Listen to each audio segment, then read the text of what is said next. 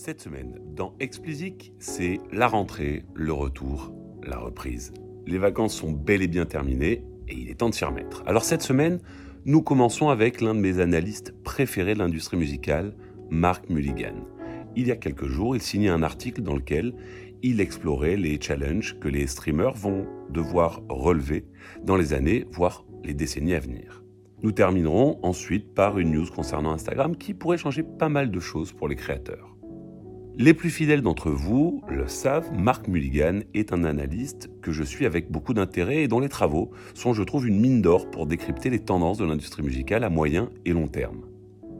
Je me disais que pour une reprise, il serait agréable de ne pas replonger immédiatement dans la mêlée, mais de garder une légère distance.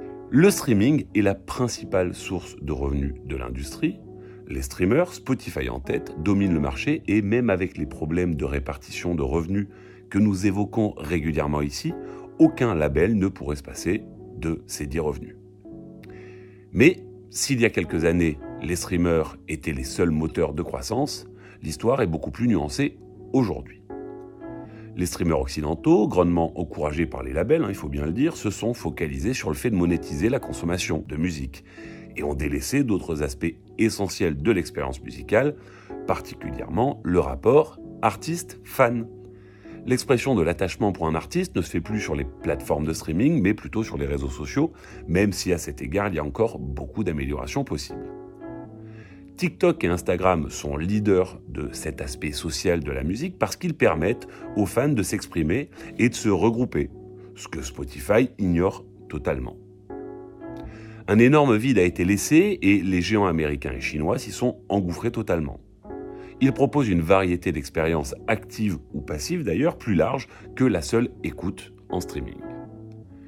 Côté ayant droit, ils sont totalement gagnants puisque ces expériences sont autant de revenus additionnels rendus possibles par l'automatisation de certains deals qui avant ne l'étaient pas. Je pense particulièrement à la synchro. Ainsi, comme le dit Mulligan, le risque pour Spotify et consorts est de rester bloqué dans une seule ligne, celle de la consommation pure et simple d'audio. Pour arriver à en sortir, il faudrait qu'ils intègrent deux éléments. D'une part, de la vidéo, et d'autre part, d'énormes communautés.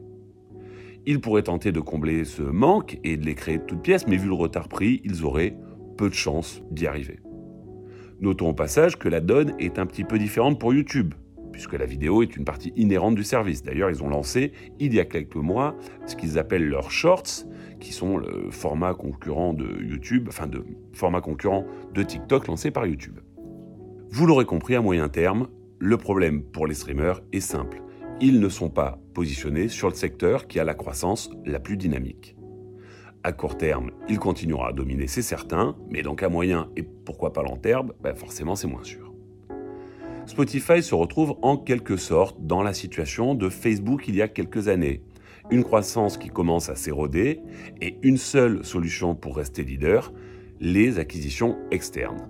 La question est donc de savoir qui seront les Instagram et WhatsApp de Spotify.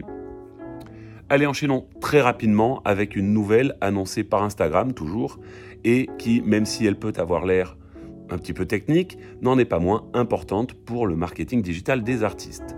Les liens sortant en swipe up vont disparaître au profit pardon, de stickers liens externes que vous pourrez ajouter à votre story comme n'importe quel sticker. Ce qui est prometteur, c'est de pouvoir intégrer le lien à votre story de façon plus harmonieuse et visible que le simple swipe up.